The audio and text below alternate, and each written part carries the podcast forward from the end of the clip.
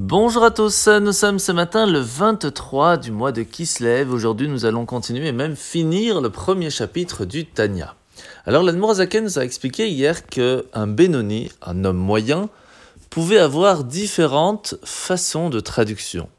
Par exemple, par rapport au salaire, à la récompense ou à la punition qu'une personne pourrait recevoir, cela va dépendre de la majorité de ses actions.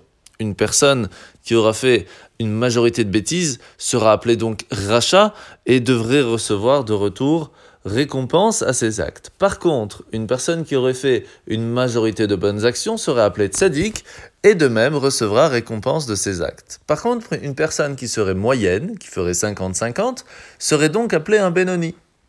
Mais un vrai Benoni, de façon totale, c'est une personne qui agit comme le tzaddik, vraiment d'une façon extraordinaire, qui n'a jamais même raté une seule seconde d'étudier la Torah ou de faire de bonnes actions.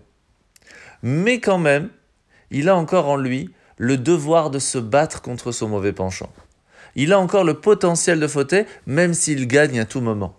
C'est ce qu'on appelle un Benoni. Et bien sûr, notre but va essayer d'arriver au moins à ce niveau. Pour pouvoir arriver à ce niveau, il faut comprendre que se trouve à l'intérieur de nous. Premièrement, nous avons deux âmes. Une qui vient de ce qu'on appelle la klipa, c'est la force qui est opposée à la sainteté.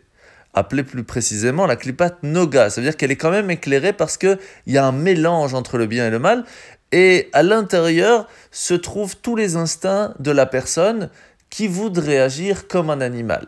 C'est pour cela que cette âme, on l'appelle l'âme animale. C'est celle qui nous donne l'envie de manger, de boire, de dormir, celle qui fait que le corps fonctionne. Et c'est pour cela qu'elle se trouve dans le sang. Sauf que les qualités qui se trouvent, ou les défauts qui pourraient se trouver dans cette âme, viennent aussi dans les quatre éléments. Le feu, l'air, l'eau et la poussière. Du feu va découler la colère, l'orgueil. De l'eau va découler tous les désirs, les plaisirs du monde. L'air, c'est la source de la moquerie, des futilités, de la fierté. Et la poussière, la terre, c'est l'élément de la paresse et de la tristesse. À partir de là, on sait que c'est aussi la source de bonnes qualités, de toutes ces qualités naturelles que chacun d'entre nous peut avoir, mais qui restent encore instinctifs. Et c'est pour cela que lorsque l'on fait une bonne action, par exemple, on peut aussi utiliser notre âme animale, parce que on peut très bien l'utiliser de façon instinctive, sans avoir véritablement réfléchi, avoir fait les choses avec compréhension.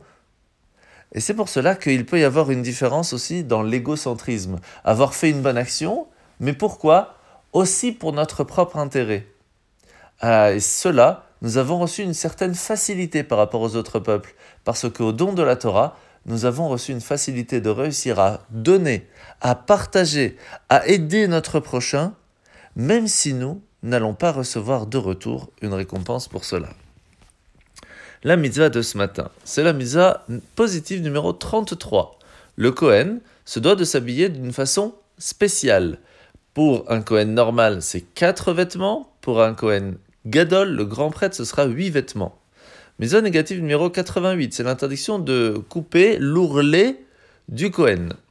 Mitzvah euh, négative numéro 87, c'est l'interdiction de bouger, d'enlever le rochen du éphod, c'est le pectoral qui se trouve attaché aux épaulettes. Mitzvah négative numéro 73, 73, c'est l'interdiction de rentrer dans le temple si on est sous.